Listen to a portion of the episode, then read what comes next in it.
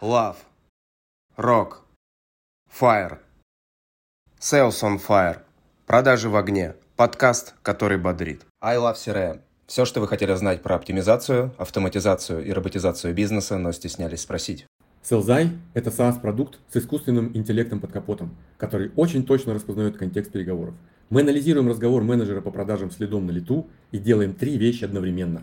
Первое – скорим лида, понимаем, насколько он соответствует вашему идеальному портрету. Второе, объективно оцениваем качество работы менеджера. И третье, аккуратно заносим данные из диалога в вашу CRM.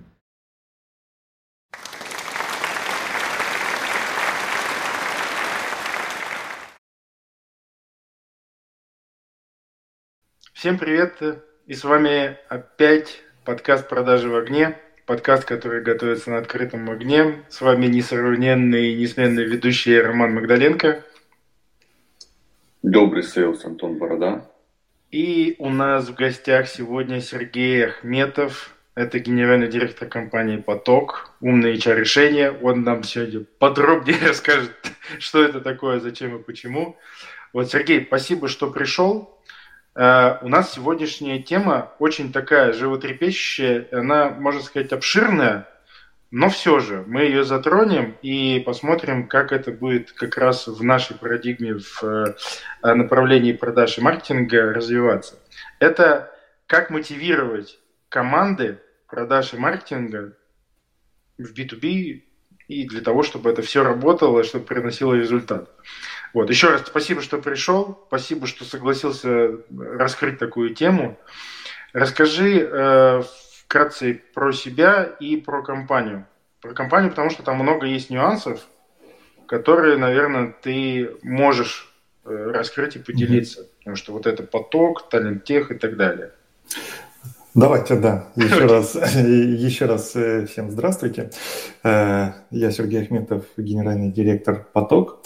Э, еще совсем недавно у нас было множество брендов, что-то было «Поток» АТС, что-то «Талантех», что-то еще.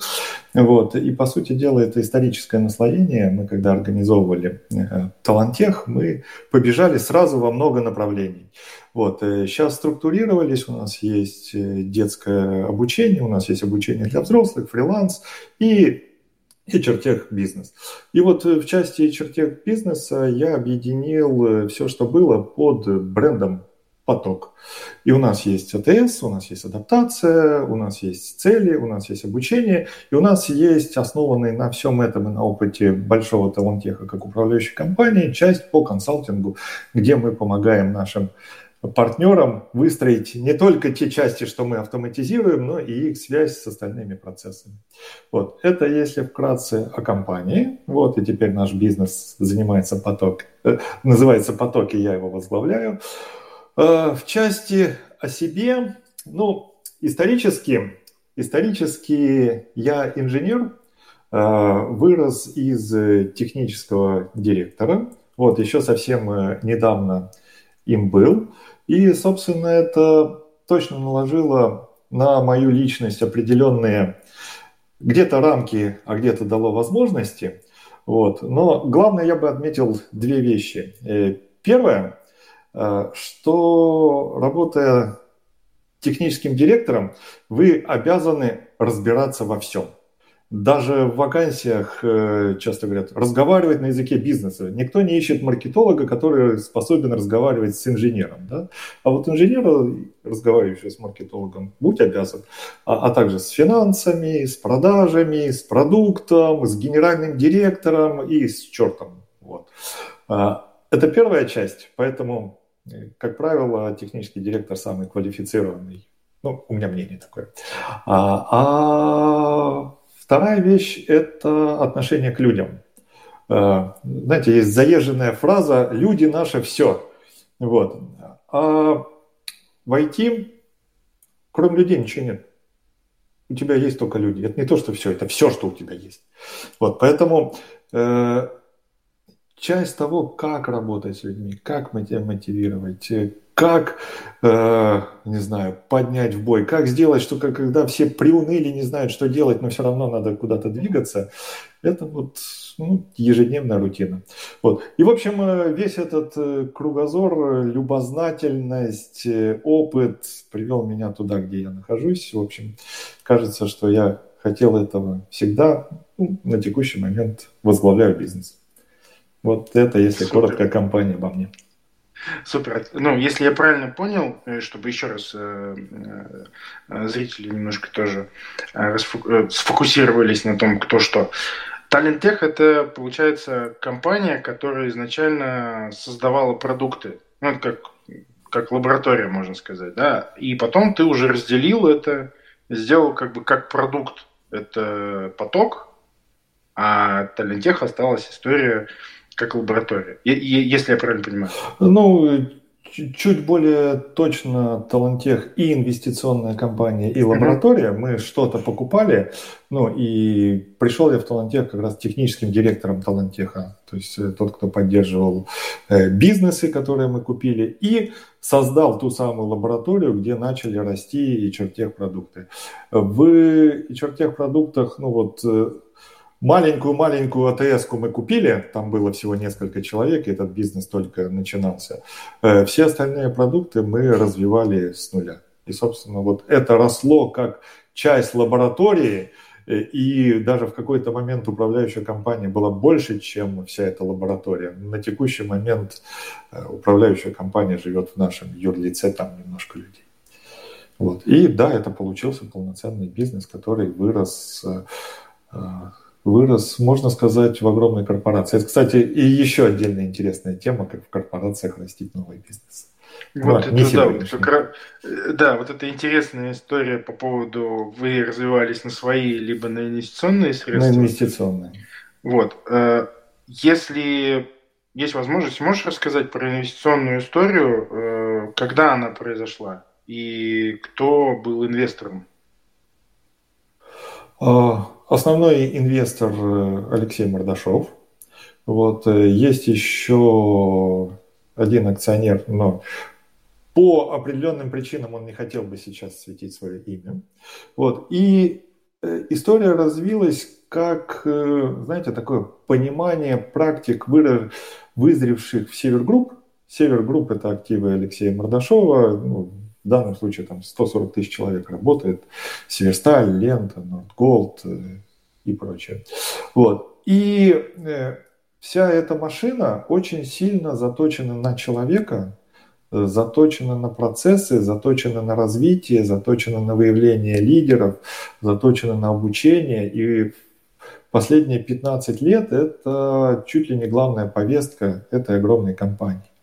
Вот. И в какой-то момент э, возникла идея, что весь этот, весь этот э, потенциал, все эти знания вполне можно превратить в продукты, дополнить это определенными решениями, купленными на рынке, ну, дополнить образовательными решениями, дополнить э, решениями по трудоустройству, так появился часть, часть фриланса. Вот. И скомпоновав все это вместе, по сути дела, через достаточно длительный срок, вот, э, прийти к тому, что ну, мы называем это новое понимание работы, к тому, как меняется мир и как в нем э, работающий человек начинает, ну, реализует свой талант. То есть, по сути дела, основная идея была про реализацию таланта человека и помощь ему инструментами, технологиями, процессами, там, решениями в том, чтобы этот талант помочь реализовать. Вот. Но из этой грандиозной идеи начался рождаться бизнес. Ну, э, ты был как сооснователем или ты привлеченным был человеком со стороны, который начал развивать эту историю в направлении технологий? А, я привлеченный человек со стороны, потому что как во всем этом нужен какой-нибудь волшебный человек, который понимает в технологиях, всю эту историю воспримет и внесет существенный вклад. Но я, да, я привлеченный человек. Я, э, как сказать, для меня осознание и понимание этой цели, это был тоже часть такого, знаете, личного роста. То есть я все время был про человека всю свою карьеру, но вот в таком методологическом плане я, честно признаюсь, понимал ее достаточно поверхностно. А, термины многие не знал, э, частью понятий пользовался, э, но не знал, что они так э, называются. Например, я прекрасно знал, что такое вовлеченный человек, но называл этот человек с горящими глазами. Да? Вот. А сейчас я знаю, из каких факторов это состоит и как из невовлеченного человека сделать вовлеченным. То есть теперь я это знаю как технологию. А вот давайте здесь поподробнее. А... Вот с этого момента, да, поподробнее. А, ну давайте. Давай, э, давай, подожди, давай определение определим, э, как понять, что человек не вовлеченный. А, давайте лучше обратно. Э, как понять, что человек... человек... Давайте мы лучше скажем, как понять, что человек вовлеченный потому что не это просто противоположность. Если нет э, одного из факторов, то считается, что человек не вовлеченный. Э, вовлеченный человек – это тот, кто стремится сделать свою работу наиболее лучше и вкладывается. Э, вовлеченный человек – это тот, кто гордится тем, что он делает и гордится своей компанией.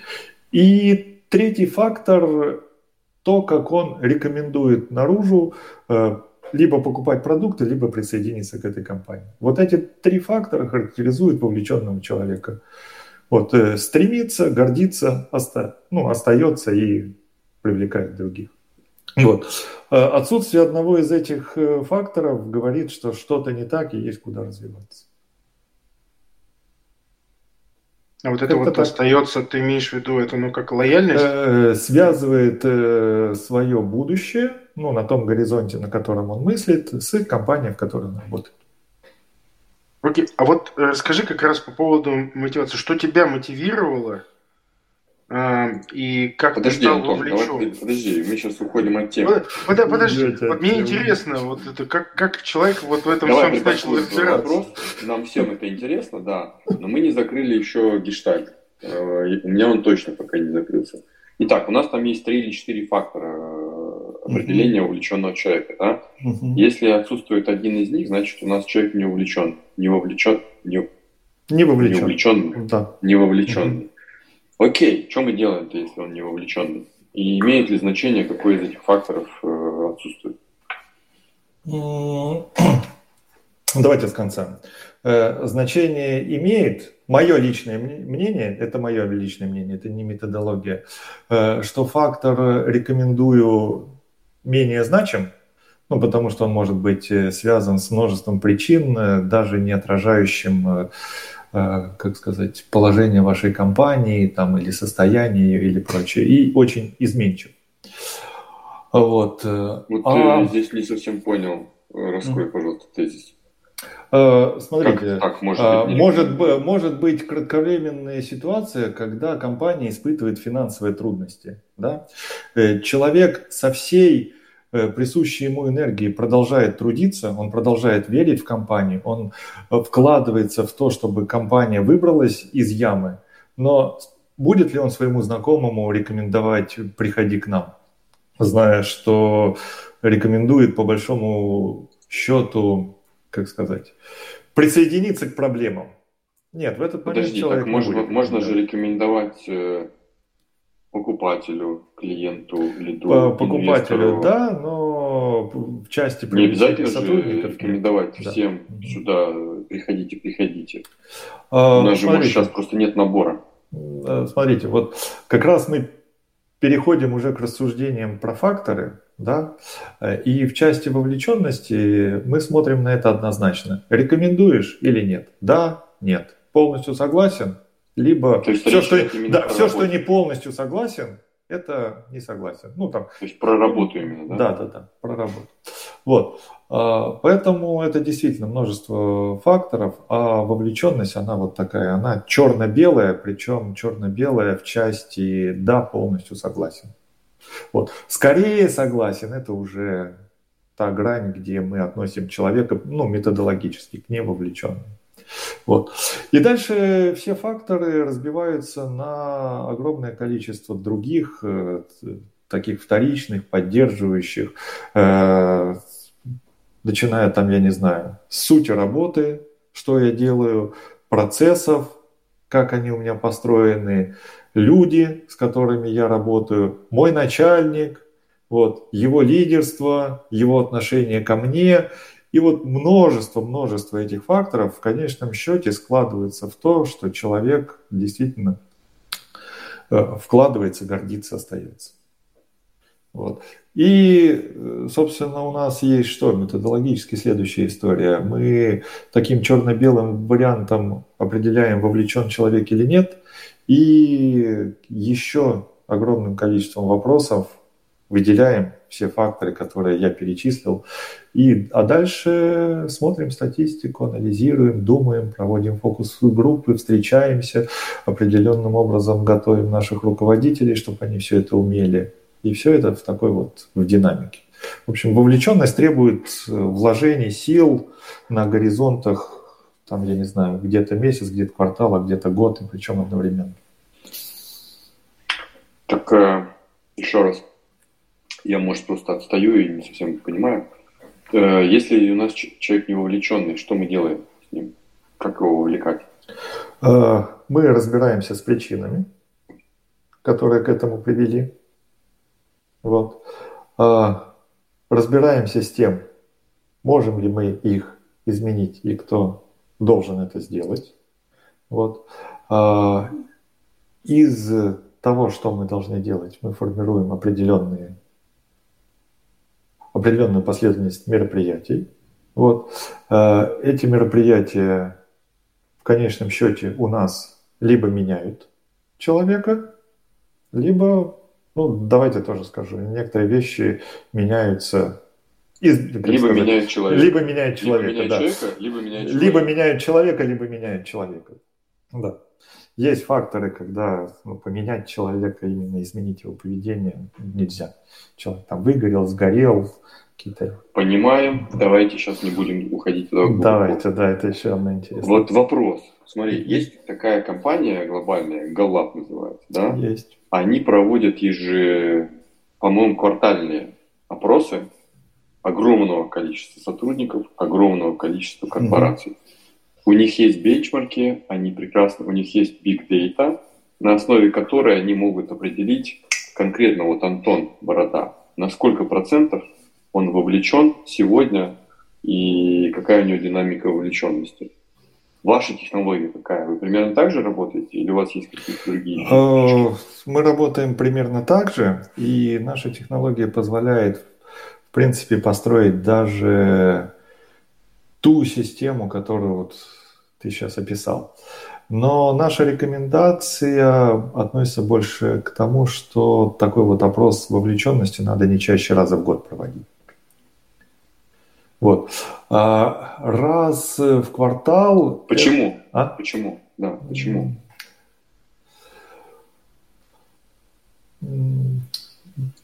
Две вещи. Э, первая вещь, что наш опыт говорит о том, что состояние вовлеченности не меняется так быстро. И, собственно, ну, быстро оно меняется, только если у вас очень низкий показатель.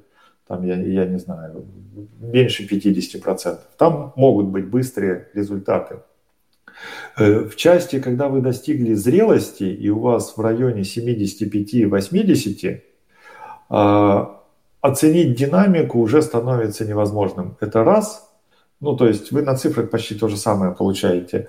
Э, и второе, что мероприятия, которые действительно что-то меняют, а, при высокой вовлеченности, они все ближе к годовому циклу. Вот. Ну, Это первая причина, да? Угу. Так. А, да, э, первая причина. Сейчас, сейчас мы вернемся. А, а вторая причина э, люди выгорают отвечать на запросы, и им становится на, на опросники, им становится ну, как, неинтересно, и кажется, что на наши ответы не успевают реагировать и обработать. И они через какое-то время обучаются правильным ответам и просто прощелкивают И все. И мы получаем ну. социально ожидаемый результат. Вот, вот мне э, кажется, да. основная причина именно в этом. Э, раз в три месяца, через очень короткий срок начинаете получать социально ожидаемый результат. Да. Ну, кстати, надо дать должное Галапу, они, у них достаточно большой диапазон вопросов, ну, то есть они одну и ту же метрику, они, э, у них есть э, набор вопросов, чтобы они не повторялись, они их чередуют. Да. Там есть да, да. Э, ряд вообще механик, как это делается, и как не надоесть, вот, и как действительно каждый раз разный вопрос задавать, как сделать это нерегулярно, но на большой системе все равно это регулярно, как это вписать в рабочий процесс и прочее, прочее. Есть, да. Но мы сейчас говорили а... о большом опросе вовлеченности. Но ты, вот ты говорил, что метрики быстро не меняются. И я хочу уточнить, они быстро не меняются в плюс, э, или они и в минус тоже быстро не меняются? Вот, может ли быстро упасть э, исто, этот самый результат измерения? Или он может колебаться очень быстро? Ну, то есть скорость падения, она одинаковая в обе стороны? Или падать может быстро, а расти только медленно? О, ну, короткий ответ э, может быстро упасть. Вот растет медленно, упасть может быстро. И ключ к этому, может ли с бизнесом что-то резко вдруг случиться? Ответ – да, может. Может настать кризис? Может. В системе кризиса, ну, в кризисе может поменяться система управления. Вот. Э, и дальше вот непредсказуемый результат. Поэтому может ли быстро упасть? Да, может. Но в таких вот вещах, если это именно кризис бизнеса, и он проходит, столь же быстро возвращается обратно. Если вы культуру не успели растерять в этом кризисе, вот, э, не деградировали там, я не знаю, ну, куда-нибудь не деградировали. Давайте на этом остановимся.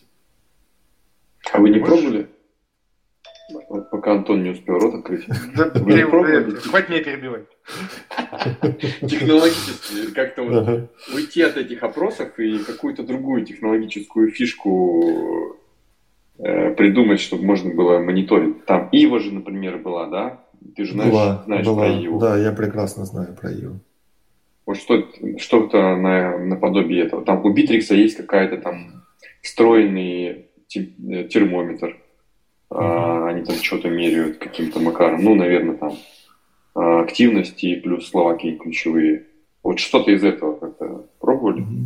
Э, ну, начну чуть сначала. Про Иву я знаю очень хорошо. Часть сотрудников Ивы работает у нас. Генеральный директор Ивы тоже работает в Талантехе. Я тоже про Иву знаю да. неплохо, потому что основ, с основателем Ивы вместе работал. Да. Вот, э, да. И э, короткий ответ, они не изобрели ничего экстраординарного, они как раз очень хорошо сделали вот эту вот часть неинвазивных опросов, когда опросы встраиваются в, а, ну, в рабочий ритм, я бы сказал вот куда-то там помещаются, как, а давай мы у тебя что-нибудь спросим, там в чатике или еще что-то. Вот. И э, э, на текущий момент э, вся эта история находится в области экспериментов. Э, в области экспериментов э, почему? Да? Потому что главный вопрос к вовлеченности, он звучит так, а какая у вас методология? Да? А, и тут очень такой вот вопрос с подвохом, да, что есть методология? А, методология в абсолютно гуманитарной области знаний, ну, она гуманитарная, и она, по сути дела, методология – это суть накопленного опыта и экспериментов над э, десятками, сотнями тысяч людей. Вот мы провели такие эксперименты, э, кажется, мы увидели вот такие-такие корреляции, и сделали обоснованные либо не очень выводы о причинно-следственных связях этой корреляции. И, в общем, э, в части таких больших ежегодных опросов вся эта статистика накоплена, и к ней есть доверие. Вот. В части новых механик идет, ну, множество компаний делает эксперименты, мы в том числе. Э, но пока не прогоним через... Мы не прогоним, конкуренты не прогонят, не знаю, кто-то. И, не скажет, вот, проверили на этих сотнях тысяч человеков, и кажется, оно действительно так и есть. А, ответ на вопрос, э, является ли этой методологией честной э, с научной точкой зрения, будет нет. Вот оно вот так сейчас. Ну, по крайней мере, я так мыслю, да. Может быть, ну, не может быть, а я точно не все знаю. Не за всем успеваю следить. Я опять влезу без очереди, да, прошу прощения да. у соведущего. Ага. Но мне motherfucker жутко интересно. А, смотри, а, Северсталь, она славится известно, хорошо, хорошо известна своими э, успехами в Big Data. Они умеют четко монетизировать Data, там этот кейс с 25% беды передается из уст в уста, и любой CDTO, любой компании, не связанной даже со сталью или с металлами, это все помнит, знает и рассказывает при каждом удобном случае. Вот э, и у вас плюс есть достаточно большой, как ты сказал, там что-то порядка 150 тысяч сотрудников, да, в группе? Ну, 100, 140, я говорю. У вас большая выборка, она да. достаточно э, статистически значимая, да. по которой вы можете собрать тоже охренительную биг дату. Вы что-то делаете в этом плане? Э, короткий ответ – да. Вот Антон спрашивает, а что именно? А, э, чуть-чуть, э, чуть-чуть рано на это отвечать, вот, потому что мы на этом хотим выпустить определенный продукт, и я не хотел бы его анонсировать заранее. А будет когда такой... будет анонс? Ну, ты, бы можешь, ты можешь сейчас продажи начать, реально, продукт уже авансы получать. Как Нет, нет, нет, все-таки чуть-чуть подождите. Да, к осени. То есть, друзья, обращайтесь к нам в личку, стучите, мы вас поставим в виш-лист, э, в список ожидания и будем продавать билеты, ограниченная серия. Тех, кто ну, хочет первый попробовать. На анонс. Нет, не, не на попробовать, не на попробовать, а на анонс. На анонс. Билеты да, на анонс. Да, на анонс. Да. Ну, смотрите, в любом R&D есть э, история «ничего не получилось». Да. Поэтому, ну, естественно. Вот, а, поэтому я как Риски не хочу, да, такой. не, не хочу анонсировать, потому Ребята, вон, которые вкладывали еще... 5 миллиардов э, в чат GPT, они что же у них тоже могло не получиться. У них могло не получиться, получилось. но вдруг получилось. Да, поэтому есть истории, которые, да, могут получиться и будет очень интересно. Просто если бы они вложили 5 миллионов, точно бы не получилось. А вот 5 миллиардов получилось. Да, там масштаб действительно имеет большое-большое значение. Определяющее, я бы сказал. Окей, okay, если возвращаться, у нас там есть один припаркованный э, вопрос э, по поводу, что тебя мотивировало. Но если возвращаясь к истории про Эм, вот эти показатели э, и что на них влияет, ну, вот эти вот, да, вовлеченности, ты говорил, там, ситуация в мире, там, туда-сюда, кризисы, там, что плохо. Вот я хотел спросить, как вы внутри компании справлялись э, с разными кризисными ситуациями, что делали? Ну, я, я прекрасно понимаю, что разные ситуации могут по-разному выбивать из колеи, и угу. как раз, эм, наверное, составляющая мотивационная и вовлеченности да, позволяет выходить из нее, из этих ситуаций. Вот как вы с этим, как ты с этим справлялся, как ты командой управлял, как ты был мотивирован на то, чтобы справиться с этими ситуациями? О, ну, к сожалению, э, так, вопрос предполагает достаточно общий ответ. Давайте все-таки начну общий, а может там потом примеры какие-то появятся. И Первое и самое главное – быть честным с собой и с компанией. Ну, то есть, э, если у нас кризис, что-то обвалилось, или, э, как знаете, вот э, чуть забегая там, может, вперед или в бок, в прошлом апреле у нас не было ни одной встречи. То есть все, ну, наши ЛПР – это HR, и у них было просто гигантское количество проблем. И, в общем, прошлый апрель ни одной встречи. Ни одной встречи ты имеешь в виду внутренних, командных или с клиентами? Не-не-не, с клиентом. Клиентом. Да? Ну, то есть э, ощущение было, что все, бизнес закончился. Вот. То же самое было в конце сентября, но мы уже были готовы. Да? В принципе, просто, ну, да, такой мир спасает людей, ну, или думаю, что спасает людей. А, поэтому первое, что нужно сделать, это честно признаться и себе, и команде. Ситуация вот такая без прикрас, без э, попыток там рассказать, что нет, ну на самом деле там то-то, мы надеемся на это, надеемся на то. Э, в общем, не бойтесь и не это. А, разговоры про не бойтесь, хотя стойте, забегать чуть вперед. В общем, первое, признаться, да, вот. И в этот момент э, люди делятся на две категории. Первая, так, так, так, так, так. И не с таким сталкивались. Да? А вторая, ну все, я взял белую простыню, ползу на кладбище. Вот. Кто со мной? Вот. И вам точно надо ползти со мной на кладбище. В общем, раз, разделились, да? Вот, э, соответственно, в этом разделении у вас дальше две разные стратегии работы. Да. Э, для одних использовать эту энергию в созидательных целях, для других, ну, сделать, ребята, подождите, ползти, вот смотрите, есть вторая половина. Стой, вот тебе лопатой. Да, или вот тебе лопатой, да. Вот. А, следующая история, да, это, по сути дела, подготовить там менеджмент, топ-менеджмент до, до лидов, а, ну, сказать, ребята, смотрите, сейчас люди напугаются, да, кто-то действительно на это кладбище поползет. То и с ними нужно... Э, да. До, до, до э, того, как со всеми остальными. А, да? Вот, кстати, интересная история. Сначала поговорить там в кулуарах лично или сначала э, как выступить генеральному и сказать, ребята, все пропало, у нас такой-то кризис. Я придерживаюсь мнения, что сначала нужно объявить всем и сразу же разбежаться по, по ну, сначала подготовить лидов, объявить всем, что у нас такая ситуация, и разбежаться по кулуарам.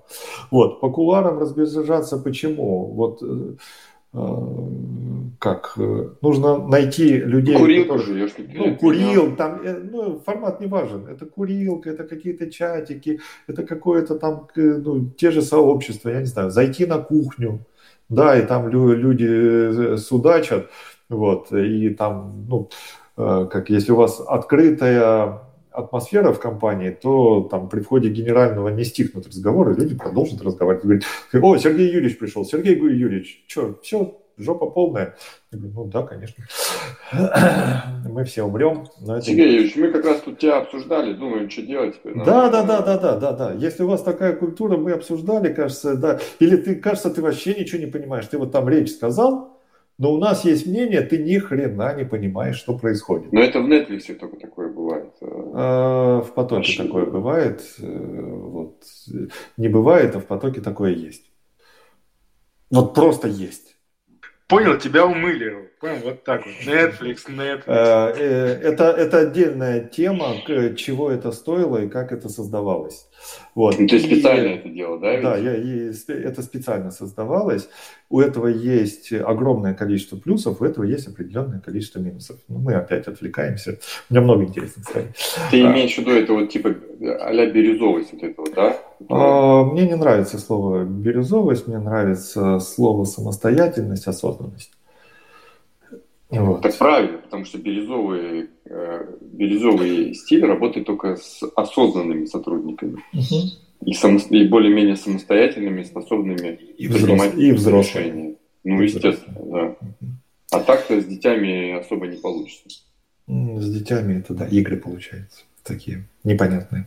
В общем, бирюзовость не нравится, потому что термин чуть-чуть заездили, и он в негативном негативно немножко уже звучит. Но ладно, это тоже отдельная тема. В общем, я о чем говорил? Э, о том, что определенным э, способом вы выделяете тех, у кого есть энергия и кто готов начать действовать, и тех, кто действительно собрался ползти на кладбище. Но с теми, кто собрался ползти на кладбище, нужно поговорить one-to-one, потому что при э, всем общем понимании ситуации у каждого есть личные интересы. И по сути дела это разговор про личные интересы, про то, Э, а вот кризис в компании, насколько опасен мне лично? да, э, чем это мне грозит, что, ну и в конечном счете после того, как э, вы преодолели страхи, можно переходить уже к, к возможностям и к действиям. То есть э, все, что я сказал до этого, оно про то, что честно признаться и осознанно преодолеть э, страхи, боязни, кризисы. И перейти уже к тем или иным действиям, неважно, трудные они, не трудные, но э, после вот этого этапа об этом, а, можно говорить, б, можно начинать делать. А дальше уже начинается вообще область конкретики, потому что э, из разряда какова ситуация, где мы, ну то есть кризис всегда конкретный, их не бывает общих, да.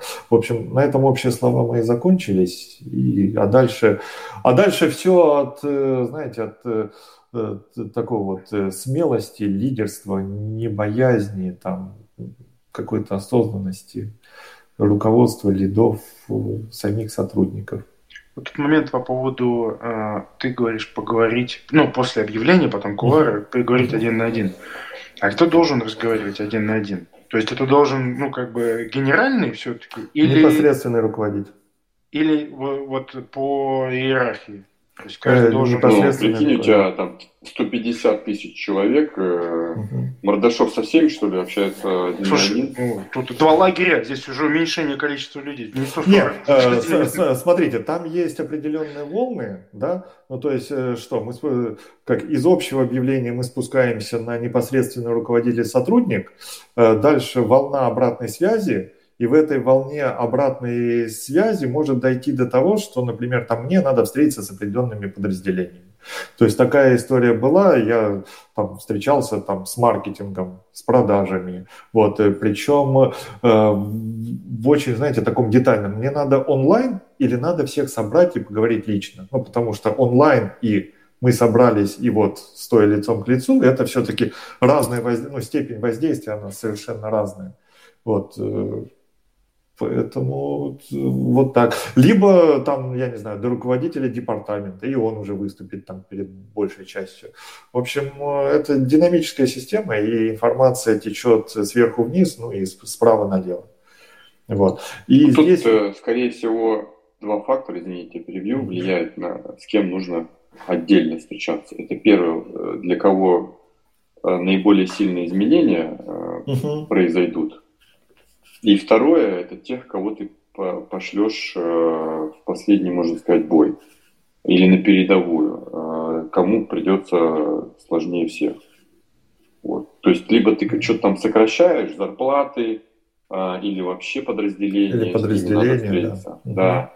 Либо ты больше работы насыпешь, соответственно, им придется сложнее всего. Это вот как раз маркетинг и продажи. Mm-hmm. Вот мы тут возвращаемся как раз к вопросу и к нашей теме. А как мотивировать этих все-таки людей, как их вот...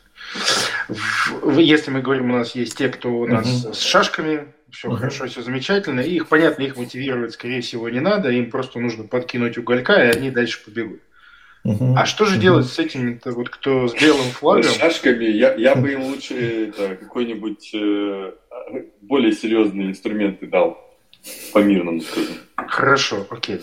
Не, ну, э, кризисы рождают лидеров. Поэтому тут э, кризис – это лучшая область для, не знаю, для реализации карьеры. Вот, вот что, что, что делать со второй частью, кто с белыми флагами, как, как с ними работать? То есть как раз тут, наверное, и будет такой вопрос, как мотивировать? И можем как раз взять вот эти две части, uh-huh. это продажи и маркетинг, потому что, скорее uh-huh. всего, там это первые белофлажники, кто будет там, да, скорее всего. Uh-huh. Вот как с ними? Не факт. Не факт, я говорю, не факт, не скорее факт, всего. Факт, да, что это? Вот Антон. вопрос, как мотивировать отделы продаж и маркетинга в условиях кризиса. Давайте попробуем так. Окей. Э, это Просто я, я, я отвечу простой ответ. Вот, вот что ты вот сейчас, что ты опять ну, ну ладно. Дай Сережа. Есть интересное мнение, мы хотим его услышать. Да, да, Я, я сейчас Антону отвечу, как продаж маркетинг в условиях кризиса. Простой вопрос. Снижаешь э, оклад, увеличиваешь процент. Вот тебе первый ответ. Сергей, давай второй вариант. И а, все, и до свидания. А, да, если бы мир был такой простой и нормально, если кризис у всех, да. А кризис, это он сволочь такая, что у тебя кризис, а у кого-то пир, да. И, и человек начинает думать, а я тут при чем? Ну, ну, первое, на что должен ответить человек, ну и вы ему должны дать ответ. Вот кризис, да, кризис, вот если вообще очень прагматичный, он в компании. Человек тут при чем? Если я работник, я тут вообще при чем? При каких делах-то? Вот. А, я должен, ну, почему вдруг э, ну, в кризисе либо работать по-другому, либо меньше зарабатывать, либо еще что-то, да? Мне это зачем? Да? И, собственно, вот в кризисе вся мотивировка сводится к ответу на вот этот вопрос. Мне это зачем? Я тут, я тут, э, как сказать, еще какое-то время, потому что сразу на улицу пойти и побежать не могу, все-таки вроде даже зарплату какую-то платят, да, вот, и люди приятные, но пойду не спеша поищу другую работу. Вот. Это если кризис у вас в компании. Если кризис э, в целом там в стране, то, конечно, все легче, да, потому что вокруг у всех такое, да. Вот. И, в принципе, ну, в нашей истории мы с теми, с другими сталкивались, и когда и во всей стране, и это, да. Вот. И а, здесь есть, ну, есть общее рассуждение. Общее рассуждение, они про следующее. А, по сути дела, мотивация – это что? Импульс к действию, да? ну, определение. И этот импульс к действию, у него есть две точки, ну или локу, две точки контроля, или локус контроля, как говорят. Есть внутренняя мотивация, а есть внешняя мотивация. Да? И часто рассуждая про это, говорят или так, или этак. Вот. То, как я мыслю мотивацию, это всегда история про «и». И то, и другое, и третье, и четвертое, и пятое. И это история, где нет серебряных пуль. Вообще нет серебряных пуль. Серебряную пулю можно найти к одному человеку. К одному человеку можно. Вот, э, э, можно найти почему? Потому что это следствие перекосов психики. Да? Ну, там, например, продажники очень приятные ребята, я их безумно люблю, они очень хорошо деньгами мотивируются. Вот прям волшебные люди, все бы были такие. Вот, как противоположность разработчик, им вообще пофиг Почему мы их любим? Потому да? что это просто, да. Это просто, да. Ну вот, если отвечать на вопрос мотивации, просто. А, если разработчик жадный, он точно так же мотивируется деньгами. Есть же жадные разработчики. И это тоже, в принципе, нормальная Управляемая история. Да. Ну, в общем, э, это как раз подтверждает мой тезис про мутации личности. Да? То есть есть определенная личность, у них мутация бабки, бабки, бабки, бабки. И ты, если нашел этот рычажок, ты такой, и у тебя есть этот мотиватор, да, ты такой, а вот тебе. О, все, моторчик побежал, да. Вот. А кому-то наоборот надо пинать его, да. Вот ты его пнул, птица гордая полетела. Вот, говорит, ну, летит, ноет, меня пнули. Но честный ответ такой, не пнули и не полетело бы. А, все это были примеры к тому, чтобы сказать и-и. То есть вот если вы смотрите все-таки на коллектив, в целом это и-и. История – это и то, и другое, и, и третье. Да? И это первый общий ключик. Второй общий ключик – это обученность ваших лидов. Э, у меня есть э, прекрасный вопрос на собеседованиях, задаю абсолютно всем, кто приходит на руководящие позиции. Там диалог идет, идет, и говорю, сейчас будет простой вопрос для разминки мозга. Э, назови 15 способов мотивации людей. И, и так, начинаю загибать пальцы. Ну что, многие доходят до 15 Где-то на шестом, восьмом начинается торможение, к десятому мозг разгоняется, и, в принципе, доходит. Вот. А, ну, что-то пересекается, но я на самом деле все зачитываю. Это просто как это про насмотренность, про то, как человек там с рядами работает и прочее. То есть а, ты но, да. про примеры, то есть ты хочешь услышать примеры конкретные? Я да? хочу, я хочу примеры, типы? там, э, типа мотивировать деньгами, мотивировать причастностью, мотивировать задачами, мотивировать там рукопожатием, да, там, мотивировать похвальбой на общем собрании вот, и, и прочее, прочее. А, кстати, из интересного, а, очень малое количество людей говорят о негативной мотивации. То есть там мотивировать штрафами, мотивировать там наказаниями. А, ответа не нашел. Это Коннотация не так, да. это же демотивация. Ну, на коротком ну, да, это звучит работает. как, как демотивация, но она работает и она в обратную работает. сторону. Такое она работает, есть. да. На коротком периоде она Ты работает. на муте, тебя не слышно, поэтому... Да, а яркость, а яркость света. Есть же знаменитый мой любимый эксперимент, когда включаешь свет, э, все начинает работать быстрее. Потом э, это проходит, потом выключаешь свет и опять. Вот. И, собственно, смотрите, это были такие общие рассуждения, да, дальше следующий э, слой общих рассуждений. Э, и вот, кстати, чем отличается от такой общей мотивации, когда у вас не в кризис, да? Э, первое, на что вы должны ответить, э, зачем это мне, ну, для людей, и зачем это компании. Вот, э, то есть, Ты что... имеешь мотивировать? Мотивировать, зачем, да. Зачем да. мотивировать? Угу. Ну, не мотивировать, а человек должен понять, э, зачем делать то, что от него хотят, вот, как это сочетается с его личными целями и с целями компании. Вот, и личные цели, и цели компании важны. Важны почему? Человек социальное существо, и он нормально мотивируется, когда понимает, что вокруг люди тоже мотивированы, они ради этого работают. То есть вот влиться в коллектив, быть частью коллектива, э, у которого есть ну, там, определенные такие настроения, людям действительно важно. Вот. И быть там, я не знаю, показывать социально, давайте, ну, грубо звучит, да, социально приемлемое поведение, которое, может, даже идет чуть-чуть в разрез с твоими желаниями. Но будем честны, мы все это делаем.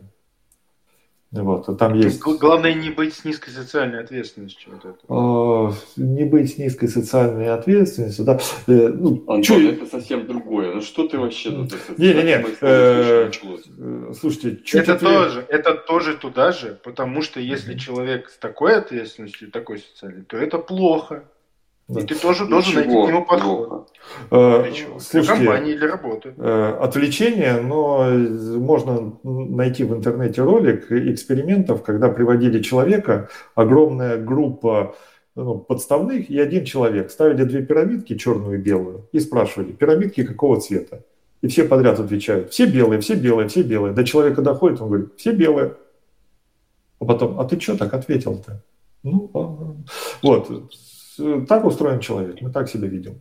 А, и, собственно, смотрите, мотивация же это всегда про то, чтобы использовать особенности, особенности человека для того, чтобы получить требуемое поведение.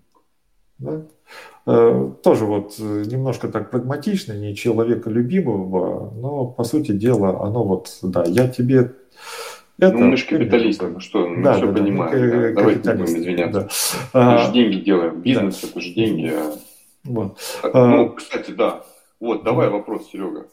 А, раз уж мы коснулись. Для тебя бизнес это что? А, самореализация.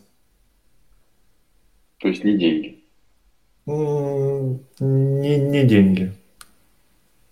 Окей. Следующий вопрос. Следующий вопрос. А что, что, что подразумевается под самореализацией?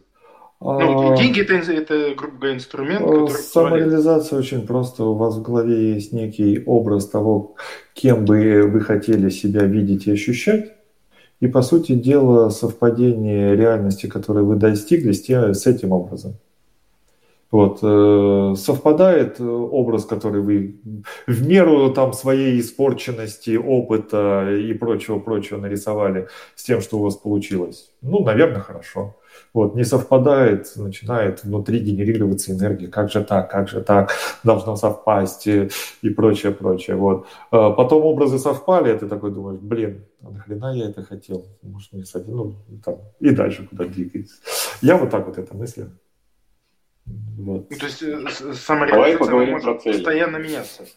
Подожди. Может, конечно, подожди, да, подожди. да, да, она может меняться, естественно. Да. Вот, окей. Это такие, э, как сказать, поднявшись на холм, вы видите следующий холм. Вот, увидеть вот. сразу весь ландшафт, э, ну, мало кто способен из людей видеть. Следствие второго порядка, а третьего почти уже невозможно. Цели ты говоришь, что нужно синхронизировать цели личные и цели компании. Да. Э, Подожди, я еще не задал вопрос. А, это пока подводочка началась только. Сейчас а пойдет селедочка. А, у нас э, очень много гостей, приходящих э, на предыдущие выпуски. Мы говорили про ценности. Личные ценности, ценности компании. И вот эта вот история, как их нужно синхронизировать, выравнивать, в какой момент, там, как и так далее. Вот э, что делать с целями? Ведь, по сути дела, это же материя того же порядка, да, насколько я понимаю, такая достаточно высокоуровневая.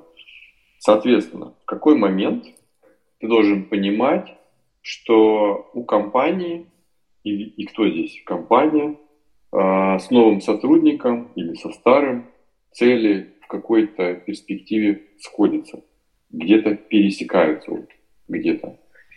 Это первое. И второе, вопрос, не знаю, можно ли сразу два задать. А, ведь цели могут меняться.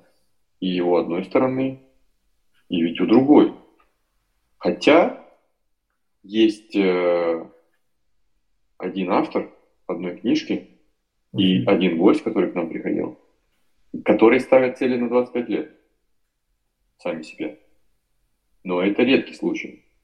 Как правило, это 3-5, а в нашей стране фиг знает, что квартал бы прожил.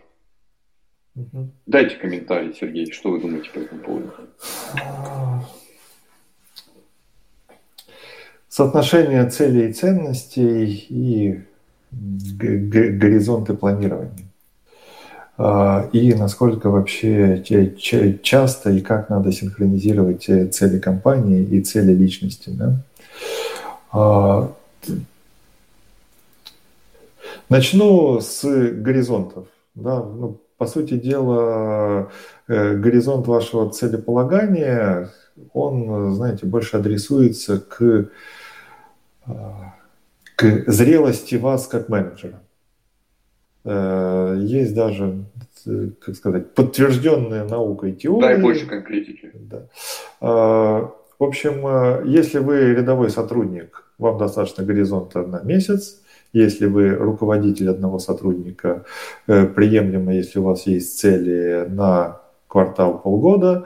Если вы руководитель руководителей, горизонт должен быть год и далее. Если вы руководитель компании, то 10 лет. Где-то так. Вот. Э, собственно, даже если просто на этот критерий опираться, можно понять, куда я гожусь. Э, если у Мы меня потенциал. Про говорим, да, я сейчас, я, я сейчас про, я говорю сейчас и про личные, и про корпоративные. Оно одно и то же. Обратите внимание, слушатели. То есть, если у любого э, директора, начальника, э, руководителя, менеджера должны быть цели на 1, 5, 10 лет, личные цели. Личные в том числе, да. Вот. Э, есть вообще прекрасный вопрос, кем ты хочешь быть через пять лет. Вот. Очень замыленный. Но если к нему подходить вот э, с этой стороны, он приобретает, э, знаете, такой возможность оценить потенциал человека, где он может у вас в компании находиться. Потенциальный там, топ-менеджер легко отвечает на вопрос, кем я хочу быть через пять лет. Очень легко. Он может сказать, я не скажу, но он знает. Вот. И, собственно, возвращаясь обратно, да, э, личные цели и цели компании. Э, и цели компании формируются по большому счету без отрыва от основной массы сотрудников. Тоже давайте будем честны. Они очень часто пересекаются с личными целями основателя, акционера да? но от личности даже топ-менеджмента они могут быть сильно оторваны. И вопрос соответствия одного другому начинается на этапе найма. Тебе, вот цели у нас такие, тебе интересно, вот, и здесь, э, если вы соискатель, важно самому себе очень честно ответить. Ну, то есть, если не интересно, не надо там ради денег или еще чего-то идти в эту компанию. Будет мучить, э, мучить все время. Вот. Но если матч тут произошел, да, то это хорошо. В принципе, этот матч нужен вообще на всех уровнях. Там от топ-менеджмента до рядового сотрудника. Совпадает, не совпадает. Вот. А, просто от э, как, топом можно задавать в лоб этот вопрос, да, для сотрудников на позицию там рядовую его он как-то адаптируется. То есть вот э, э, поможет ли тебе это развитие карьеры, будешь ли там ты счастлив, хочешь ли ты выполнять эту работу, ну то есть э, мы в принципе все понимаем, какие мутации. Да? Это первая, первая история. Вторая история – это проверка этого соответствия на испытательном сроке. То есть э, необходима система адаптации, которая в том числе и выявляет, э, совпали ли ожидания с тем, что увидел. Ну, например, мы через одну неделю спрашиваем явно в лоб. То, что ты увидел, и то, что э, то, над чем ты работаешь, с кем ты познакомился, чем ты успел позаниматься, совпадает с твоими ожиданиями или не совпадает. Человек, ну, там, предыдущими вопросами настроен так, что он, как правило, отвечает честно. Совпадает или не совпадает. А если не совпадает, то в чем? Ну и важно увидеть, нет ли критических различий. Да? Вот там может быть, я ожидал, что у вас чуть более лучше процессы, они не лучше, ну там, ну не страшно, да. Вот. Или я думал, что у вас все компетентны, а у вас никто ни хрена ничего не понимает. Ну, скорее всего, мисс-матч вышел, да, полный. Вот. Тут либо действительно не понимает, либо человек не понимает, что, ну, как совсем не на то обращал внимание.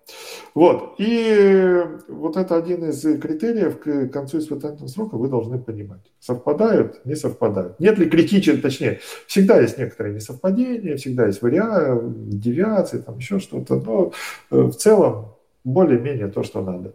Э, а дальше это истории про ван-ту-ваны, перформанс-циклы и ритуалы целеполагания. И вот э, такое выравнивание. Э, если человек, ну как сотрудник и сама компания приучена к тому, что это выравнивание постоянно происходит, то любое несовпадение превращается в явную обратную связь а дальше уже на конкретном человеке вы думаете, что с этой обратной связью делать.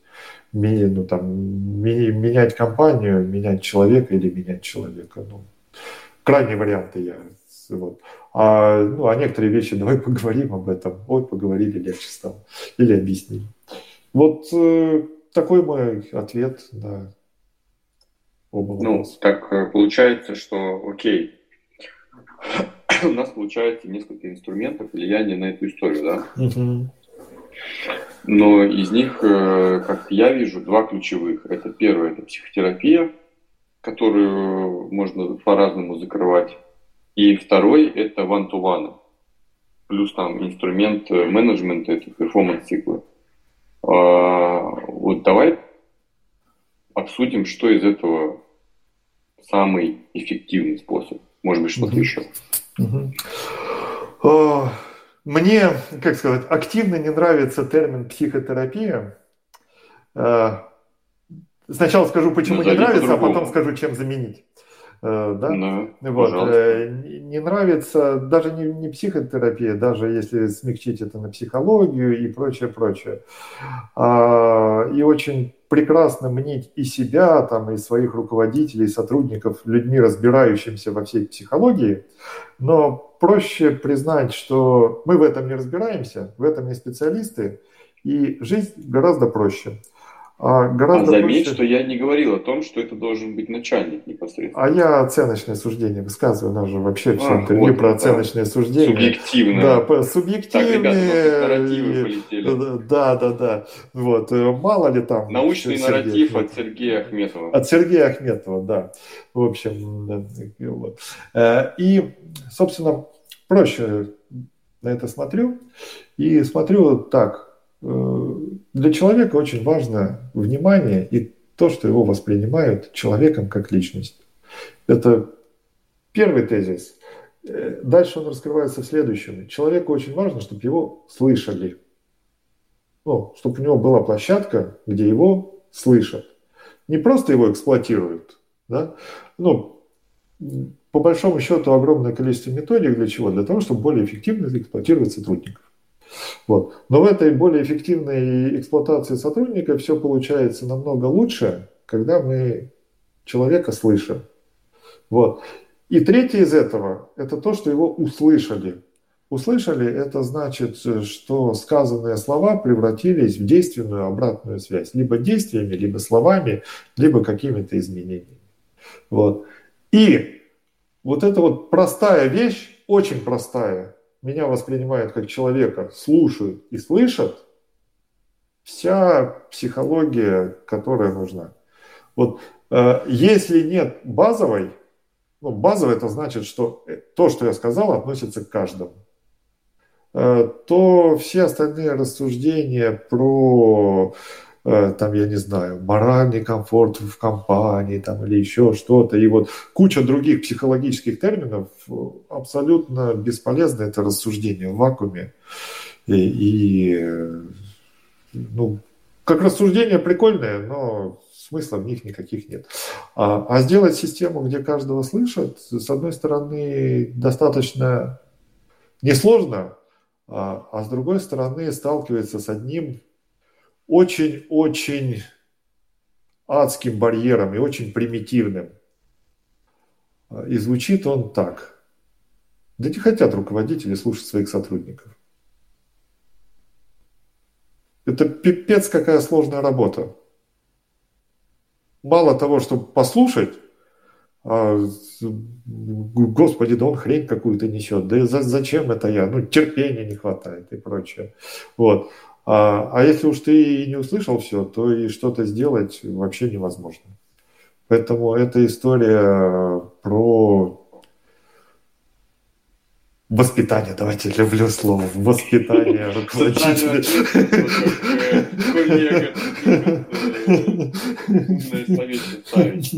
Да. собственно говоря, оно и есть. Ну, да, окей, может, а... социальная ответственность, но я обычно, когда трансформирую и, как сказать, обучаю тому, чтобы слушали, э, прагматичными очень терминами э, объясняю. Я рассказываю, зачем это нужно этому руководителю лично. Ну, то есть это история, а зачем это тебе нужно?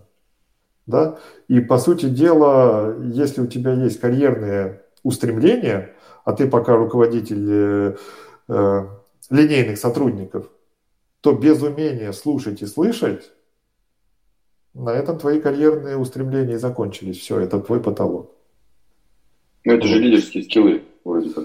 Э, умение слушать и слышать нет. Это опять мнение от Сергея Ахметова. Я это не считаю лидерскими скиллами. Есть а, нормальные лидеры, которым плевать абсолютно на всех вокруг. Ну да, мы их знаем, три человека. Угу. Да, и они, более того, они иногда бывают... Так это же не факт, что они своих прямых э, директ а, не слушают.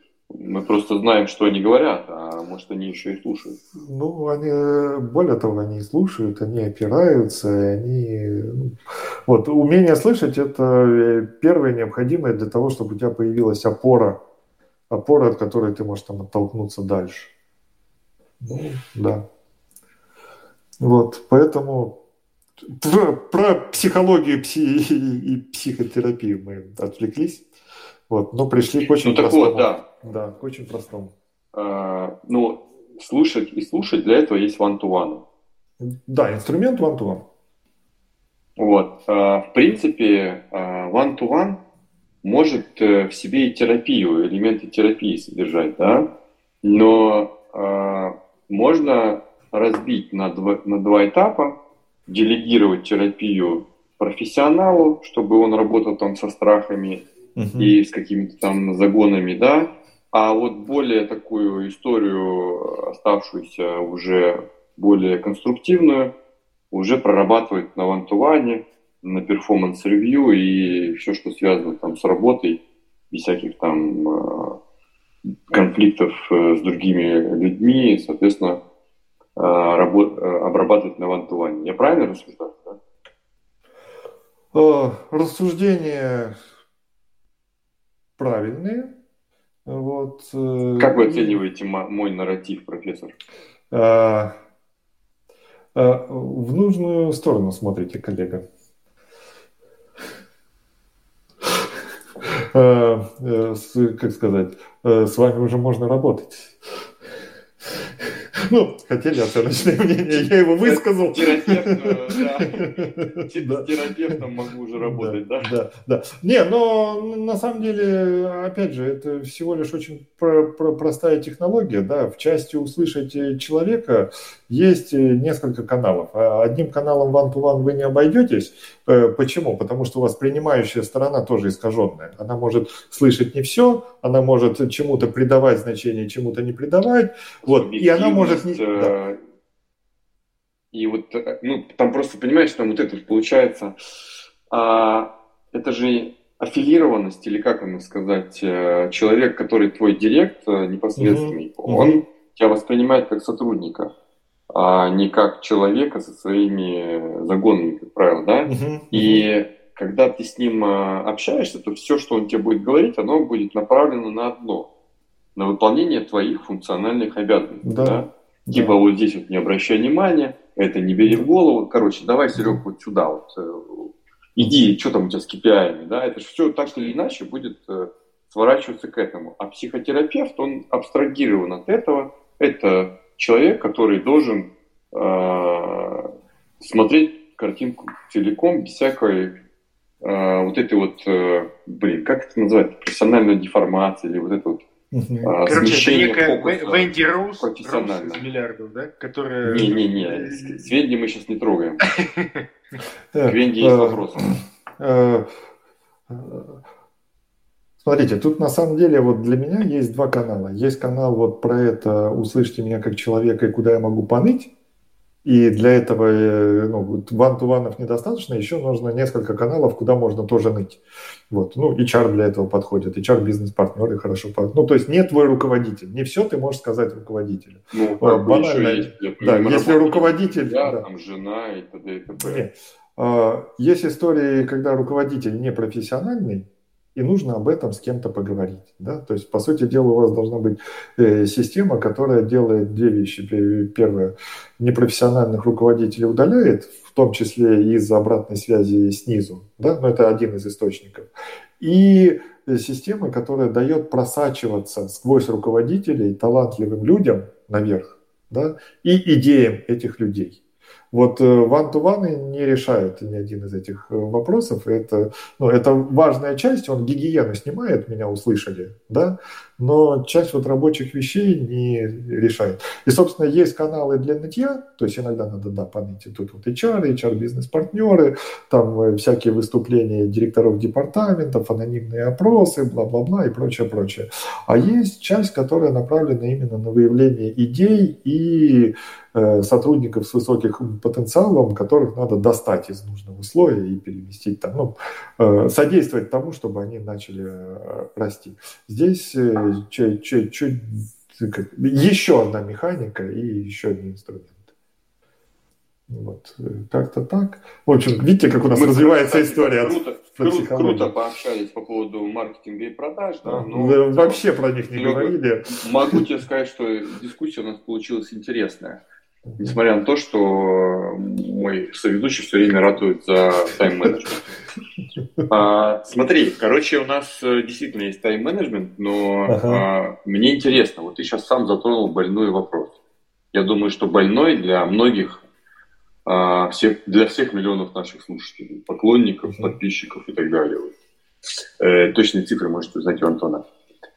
А, как э, э, зачистить middle management, да, вот э, как провести сани- санитарию, гиги, как правильно, не токсично провести санитарию middle management. Это же, блин, капец, какая сложная задача в корпорации. Если, допустим, у тебя начальник мудак, э, как об этом донести через голову, чтобы э, тебя самого не снесли? Дайте ваши рекомендации, профессор. Э, общая рекомендация, которая помогает э, компаниям с любой культурой, это опросы вовлеченности. Вот, опрос э, вовлеченности по подразделениям, по куче факторов подсвечивает, где у вас где у вас все хорошо, а где у вас проблемы. Вот. И банально, блок вопросов о непосредственном руководителе, его лидерстве, э, отношении к тебе, проведению, ну, там, пониманию тебя как человека и прочее, прочее, э, если вы, ну, вы его проводите анонимно, он э, очень резко на фоне других подразделений подсвечивает выбросы. И вот раз у вас первый слой информации, вы, в принципе, понимаете, вот здесь, здесь, здесь, здесь у меня больные точки. Они разбиваются там на, на такие-то факторы. Да? Вот. И, собственно, дальше вы можете как э, прям в лоб прийти, ну, собрать сотрудников фокус-группы без руководителя, да, и поговорить какой бы ни был жесткий руководитель, но если он не соответствует действительно своему занимаемому месту, вы вот таким простым методом сразу все и увидите. А дальше уже зависит от вашей культуры принятия решения. Ну, у руководителя же есть свои руководители. По каким-то э, причинам этот, э, как сказать, токсичный руководитель продолжает работать, и его текущий руководитель его поддерживает, видит он это, не видит, ну и дальше куча-куча факторов. Да? Но информация, которая позволяет э, начать действовать, у вас есть. Вот. Это общий совет. Э, Совет для компаний в зависимости от зрелости – это те HR-процессы, которые вы строите. HR-процессы целеполагания, HR-процессы performance-review, HR-процессы э, того, как вы работаете с кадровым резервом и HR-процессы people review. Вот сумма этих процессов, она, в принципе, дает... Э, а, если к этому еще добавить 360, то у вас получается объемная картинка о каждом э, человеке. Некоторые компании добавляют еще информацию от э, служб безопасности. Тогда вообще у вас многогранная картина. Поэтому а его вот перформанс, все... people review и 360. Вот эти все э, измерения, это же, блин, э, огромный ресурс нужен. Их можно они, аутсорсить? Они стоят того. Э, их Я понимаю, не да, стоит если... аутсорсить. Их не стоит аутсорсить, их надо делать. Мое мнение, опять же, мнение Сергея Ахметова. Э, делать силами внутри компании. Аутсорсить можно, ну, а, аутсорсить и привлекать, ну, в том числе нас, для того, чтобы эти процессы построить. Вот как построить эти процессы правильно, отталкиваясь от той э, культуры и того уровня развития, где вы находитесь как компания прямо сейчас, вот это мы умеем. Вот. Но вести все эти процессы необходимо руками внутренних сотрудников. Вот. Э, есть истории, когда, ну, например, э, мы некоторым компаниям оказываем услугу по интерпретации опросов 360. Ну, то есть вот э, для топ-менеджмента мы там с участием топ-менеджмента, руководителя делаем разборы 360, мы делаем разборы вовлеченности. Вот. Э, но мы э, сразу говорим, что это, ребята, для того, чтобы вы научились и поняли. Вот. Э, мы там подсказываем какие-то выводы, но принимать эти выводы, не принимать, э, решается внутри компании, потому что ну, это всегда всего лишь слой измерений. Да? Вот. Есть же, например, истории, мы продолжим терпеть этих руководителей, потому что нам надо дотянуть квартал, и, а переходный процесс займет два квартала. Терпим. Да? Вот. Квартал прошел, типа там, а еще квартал, еще терпим, ну и так далее. То есть всегда жизнь более многообразна, чем любая методология. Жизнь, жизнь многообразная и самый, наверное, любимый мой вопрос, который меня всегда Рома пародирует. Э, Подожди, Антон. Что... Нет, нет, нет, не стой, все, все. Антон задает. Эти два вопроса мы паркуем, потому что у нас тайм-менеджмент. Ты сам сказал.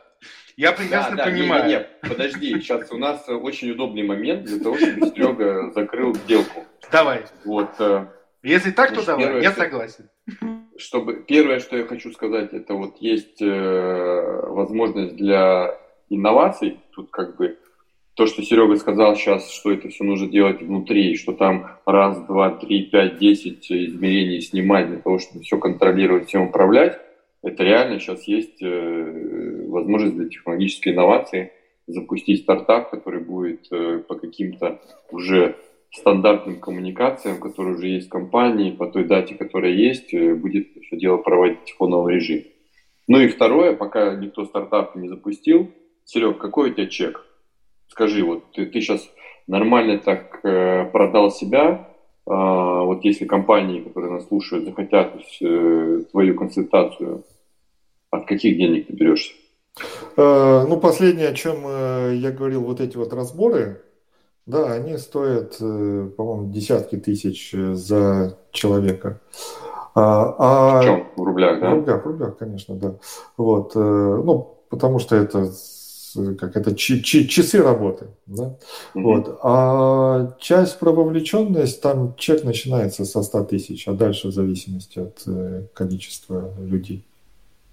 Ребята, так да, что, если что, контакты очень... мы дадим э, да. Э, бегущей строкой, там плашечкой продюсер нас наложит. Ну и Антон, задавайте ваш финальный вопрос. Нет, я прекрасно понимаю, что надо продажи, все такое. Но все же, еще раз, вот это вот, но все же, нам нужно отдыхать. А, у тебя много, как у управленца в голове вот этих всех историй, да, кто, как, зачем, почему, что это нужно делать. Как ты отдыхаешь? Да, вот эти тараканы, их, ну, иногда нужно там, я не знаю, спать положить, чтобы они тебя не трогали, ты отдохнул, набрался сил. Можешь рассказать про то, как ты вот, э, давай так попробуем, как ты отдыхаешь и как ты набираешься вот этих сил, как ты восполняешь свою мотивацию к новым целям?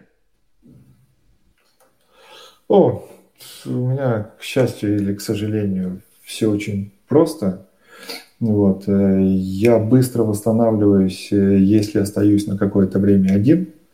Вот. А если я еще в этот э, момент где-нибудь быстро-быстро иду, ну, чтобы пульс был, вот, желательно по лесу, вот, э, то где-то через э, час мозг очищается, а, через, а на третий час он начинает чего-то нового хотеть. Вот. По сути дела, отключение от внешних раздражителей, вот, и все. А если общая история, то она очень простая физика, еда и сон. Я, собственно, слежу за этими тремя частями. То есть я уделяю достаточное время физическим нагрузкам спорту, э, я как-то осознанно отношусь к тому, что я ем, и я сплю 8 часов в день. Вот. Сплю, потому что знаю физиологию, зачем учить человеку сон. Надо записать, это прям лайфхак такой. Ну, и все. И все. А, они очень, ну, как, они очень простые, но почему-то очень тяжело огромному количеству да. людей собраться. Да, типа, а как я собираюсь, чтобы это делать? Вот. Могу про сон рассказать. Это очень примитивное знание, но помогает. Вот, да, вкратце. А? Потому что я э, думаю, это можно отдельно вообще эфир записать про сон. Я как это, как, как инженер, мне интересна механика. Да? Механика следующая. У вас работает мозг, вот, есть синапсы, подводящие питательные вещества, есть то, как они отводятся. Э, за время бодрствования ну, отводится медленнее, чем энергия сжигается. У вас накапливается как сказать, набор веществ, которые просто все засорили. И энергию вы перерабатывать не можете. Да. В этот момент у вас снижается уровень мышления, мозг говорит, все, баста, карапузики, Думать Все, больше я пошел, нечем. Пока. Да, думать больше нечем. Вы можете слюну. И вот эта вот часть усилием воли не преодолевается, потому что физически все засорено. Вот. Вы ложитесь спать, в этот момент проходят э, процессы, когда удаляются лишние вещества. Можете усилием воли не спать, но, извините, э, все засорено, думалка ваша работать не может. Э, к сожалению, это физико-химический, это физико-химический процесс. Ваша личность, э, там, я не знаю, понимание, да я такой-то, да еще к этому организму глубоко наплевать на вашу личность и э, вашу силу воли. Можете ее засунуть куда-нибудь. Поэтому будьте добры, пойдите и выспитесь. И более того, там лишний час сна увеличит вашу продуктивность э, сильно больше, чем то, что вы это потратили бы там на какие-то дела или еще что-то. Вы просто быстрее начинаете думать, действовать, и время течет медленнее. Сергей, вот очень просто. спасибо. Мы все пошли спать. Ладно. Минутка научных знаний. Да, да, да. Ну, реально у нас был научный дискус. Прям мы прям как, как умные люди там прям с профессором общались. Это круто. С вами был подкаст «Продажи в огне». В гостях у нас был Сергей Ахметов, генеральный директор компании «Поток» умных HR-решений. С вами ну, я не знаю, насколько он злой, но пусть будет Роман Магдаленко. Который всем мешает, да, и добрый sales Антон Борода. Спасибо всем, подписывайтесь, ставьте лайки, репосты, советуйте друзьям. А, главное, еще раз скажу, подписывайтесь, потому что там колокольчики, вот это все будете получать уведомления о новых выпусках, а их еще будет немало, их будет много, поэтому подписывайтесь. Спасибо всем, до новых встреч, пока-пока. Love. Rock. Fire. Sales on Fire. Продажи в огне. Подкаст, который бодрит. I Love CRM. Все, что вы хотели знать про оптимизацию, автоматизацию и роботизацию бизнеса, но стеснялись спросить. Селзай – это SaaS-продукт с искусственным интеллектом под капотом, который очень точно распознает контекст переговоров.